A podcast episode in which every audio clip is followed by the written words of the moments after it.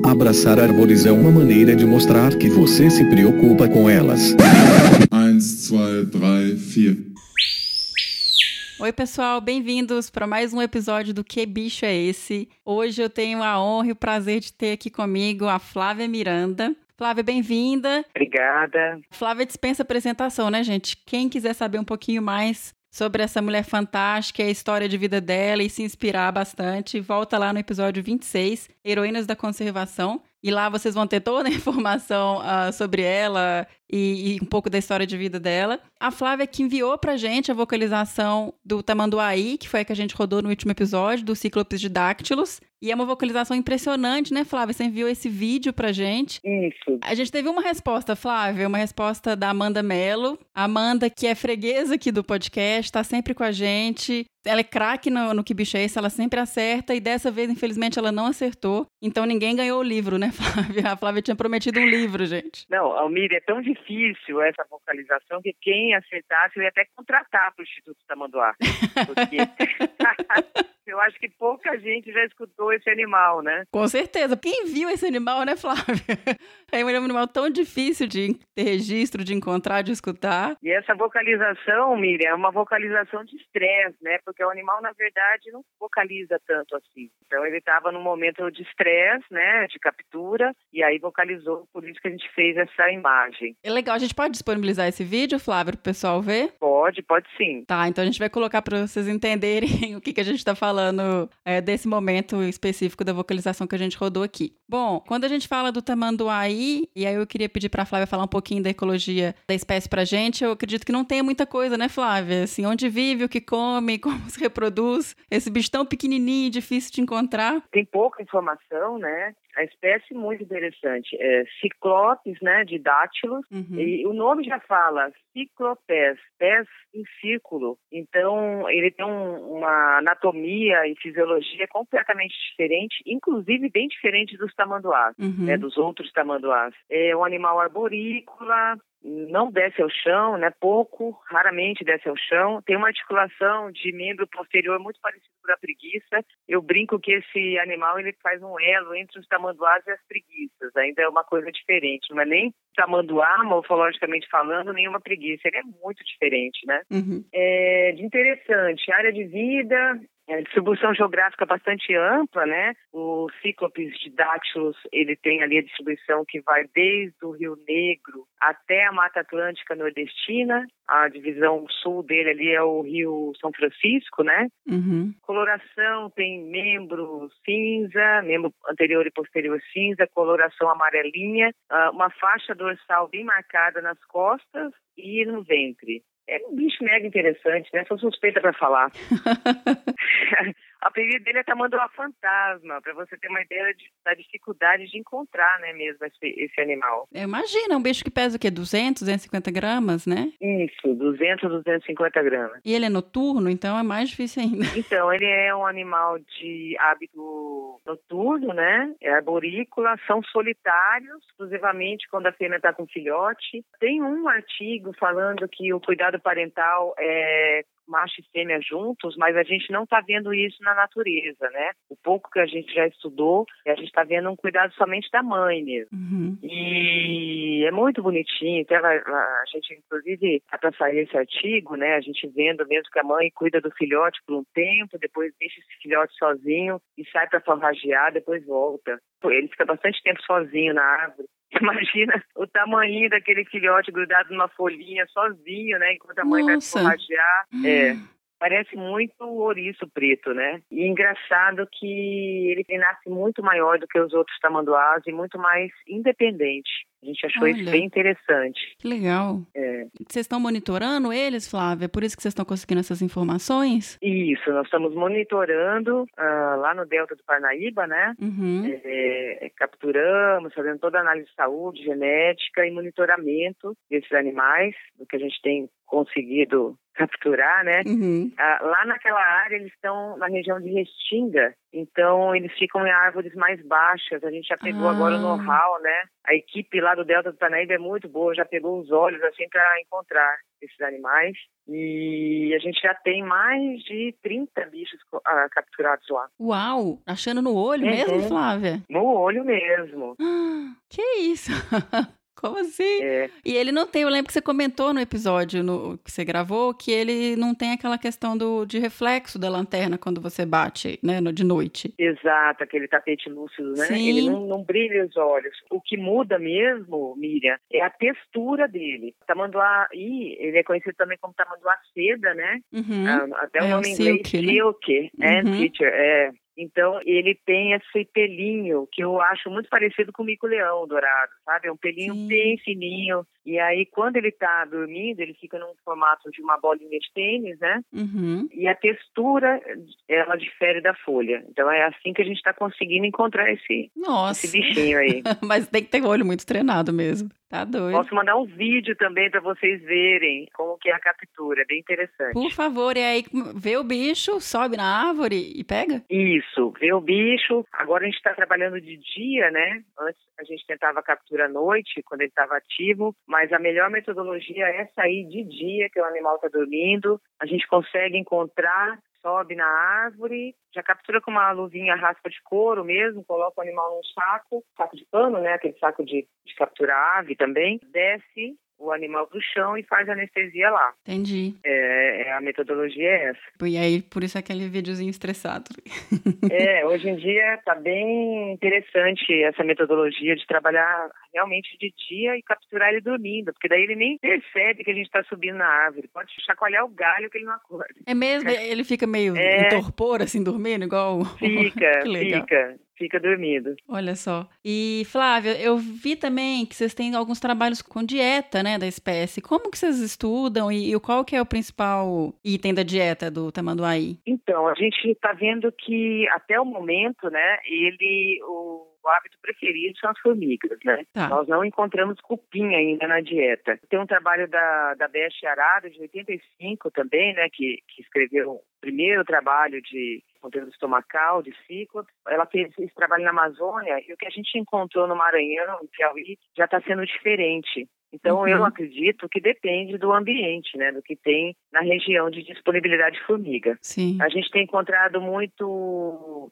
componatos, Pseudomimex, Polenopsis, até que é uma formiga de serrapilheira. Então, Uhum. não sei se ela sobe ou se ele desce em alguns momentos, né? Hum, E, mas ainda é um estudo inicial, né? sim. Então, isso era até uma pergunta que eu tenho. Você comentou a questão da formiga, uma formiga de folhiço, que você não sabe se eles descem ou não. Vocês têm essa informação? Porque, por exemplo, isso é, é um dado importante até para a conservação da espécie, né? Se ele não desce ao chão, ele não vai atravessar algumas áreas e tal. Se ele só realmente fica mais em copa de árvore. Não, a gente, ah, no monitoramento, alguns animais desceram e atravessaram uma boa área pelo chão, Olha. né? Uhum, Uma boa área, tipo, sei lá, 300 metros, né? uhum. que para nós foi uma surpresa, inclusive uma fêmea com filhote nas costas. Olha. Mas se você for ver ah, o membro posterior, a anatomia dele de, de deslocamento, os membros pélvicos não é adaptado para o chão, né? Uhum. Ele anda, inclusive, muito parecido com um lagarto, assim, pra você ter uma ideia. Olha, que É. legal.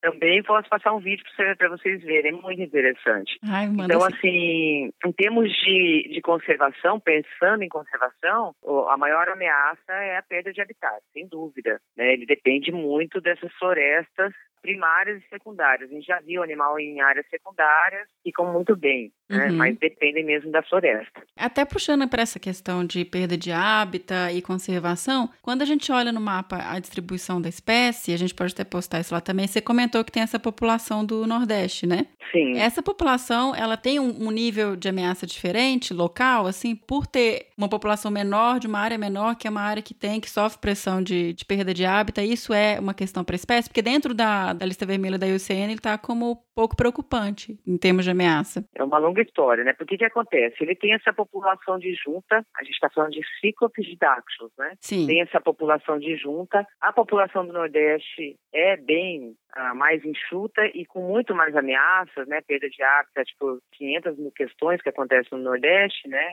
De cana-de-açúcar, entre outros. E a população da Amazônia que é bem maior, distribuição geográfica maior, né? Uhum. Então, e também uh, ocorre mais áreas protegidas, terras indígenas. Então, a população da Amazônia, do Tamanduá, está mais protegida do que o do Nordeste. A questão é que a gente não está ranqueando o status de conservação por população. A gente está fazendo as análises por espécie. Então, pegando toda a distribuição da espécie, ela não está ameaçada né? Mas uhum. a gente tem que ter olhos para a população do Nordeste. Ah, recentemente, né, teve essa descrição aí das novas espécies, seis novas espécies, e a uhum. pergunta inicial foi essa mesmo: será que a população da Amazônia de Tamanduaí é diferente da população do Nordeste, né, em termos de espécie, uma vez que já estão separadas desde a Caatinga, né? Uhum. E aí a gente entendeu que uh, não era a mesma uh, espécie, que a gente estava falando de seis outras espécies. E aí começou a pipocar na verdade, espécies. Foram novas seis espécies e o cíclope de Dachus continuou o mesmo. Então, sim, eles são a mesma espécie, tamanduá e né, da Amazônia, ali da região que eu falei, e do Nordeste, mas na datação a gente viu que ela já está separada há mais de dois mil anos.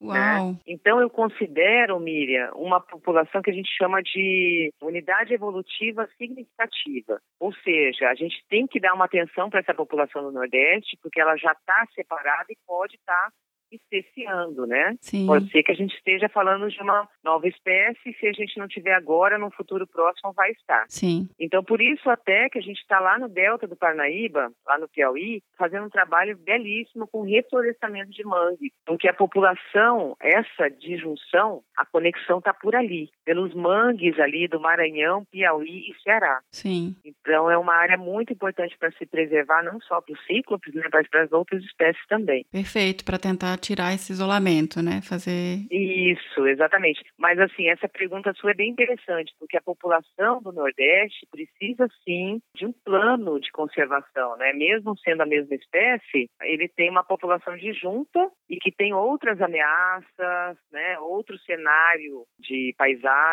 Então, a gente precisa, sim, montar algo aí para preservar. Perguntei isso porque é uma questão que eu também levo muito.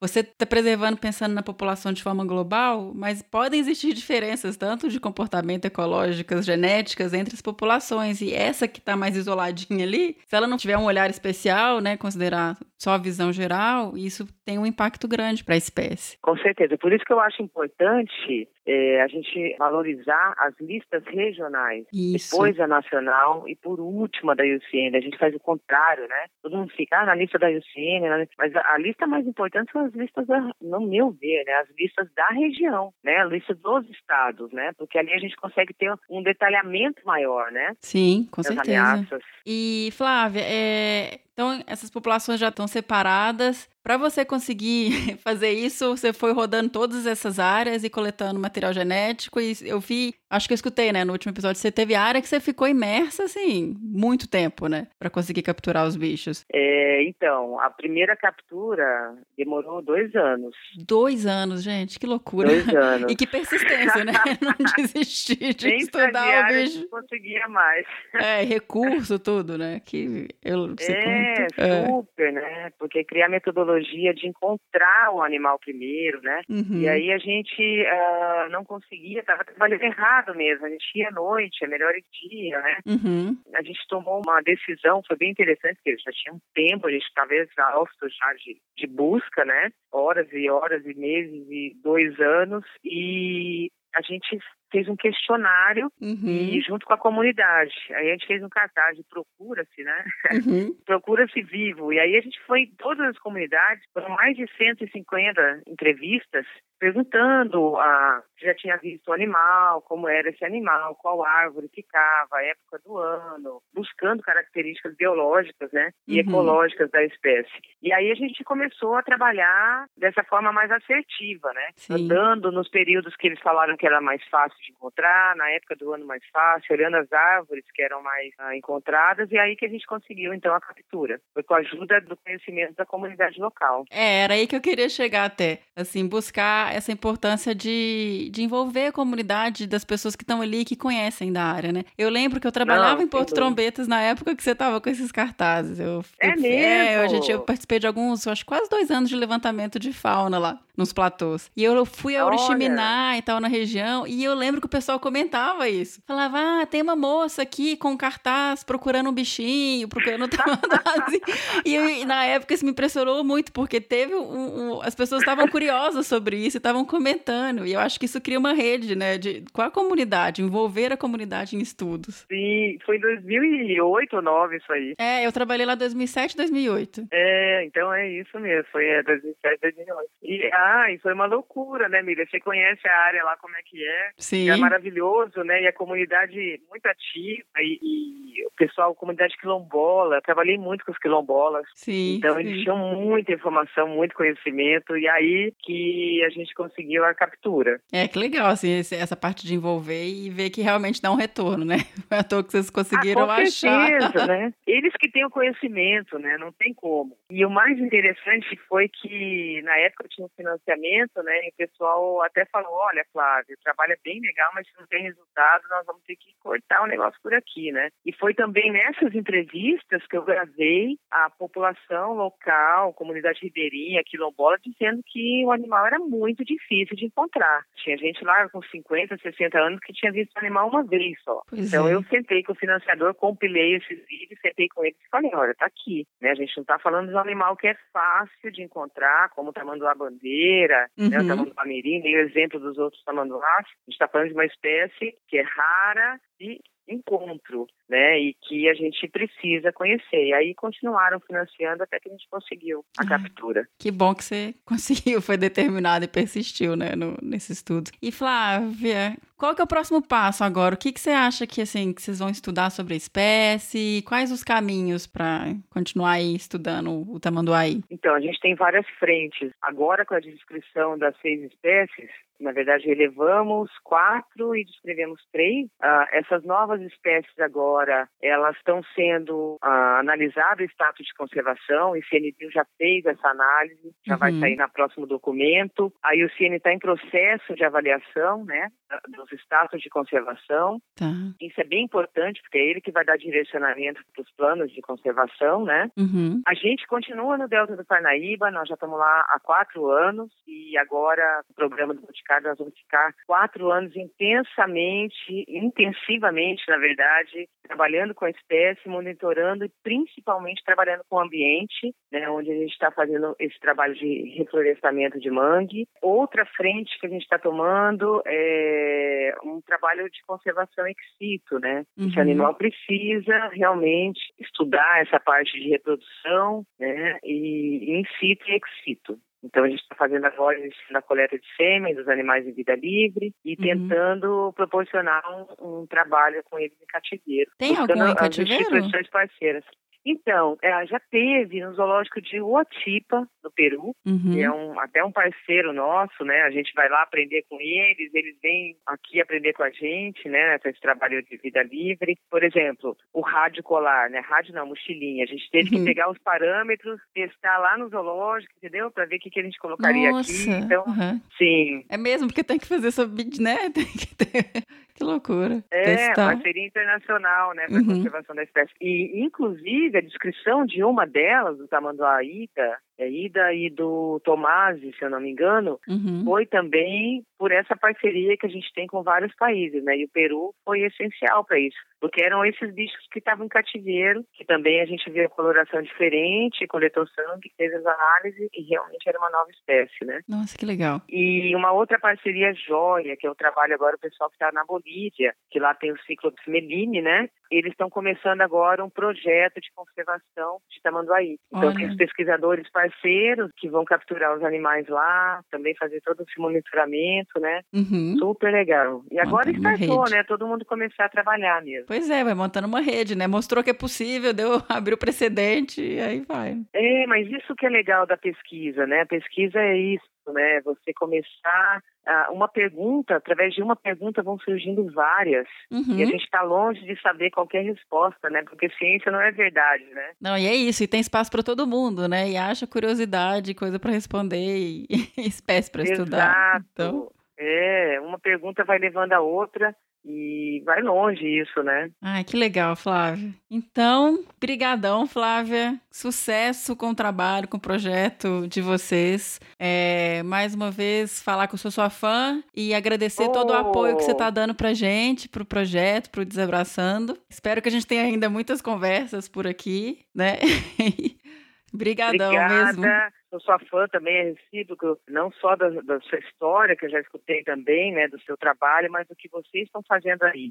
Abraçando hoje, eu tenho usado, inclusive, nas minhas aulas. Ai, né, eu faço um pesquisador, uh, tem que escutar e depois traz uma, uma resenha do que foi falado, do que foi feito, o que acha do pesquisador. Então, eu tenho usado muito também, né? Então, parabéns mesmo. A gente vê a dificuldade, né, de tocar tudo isso aí. Mas uhum. não desistam, por favor. A gente precisa de vocês. É uma delícia escutar o podcast. É, não, eu vi de vídeo. Eu falei pro Fernando que eu dou muita risada com vocês.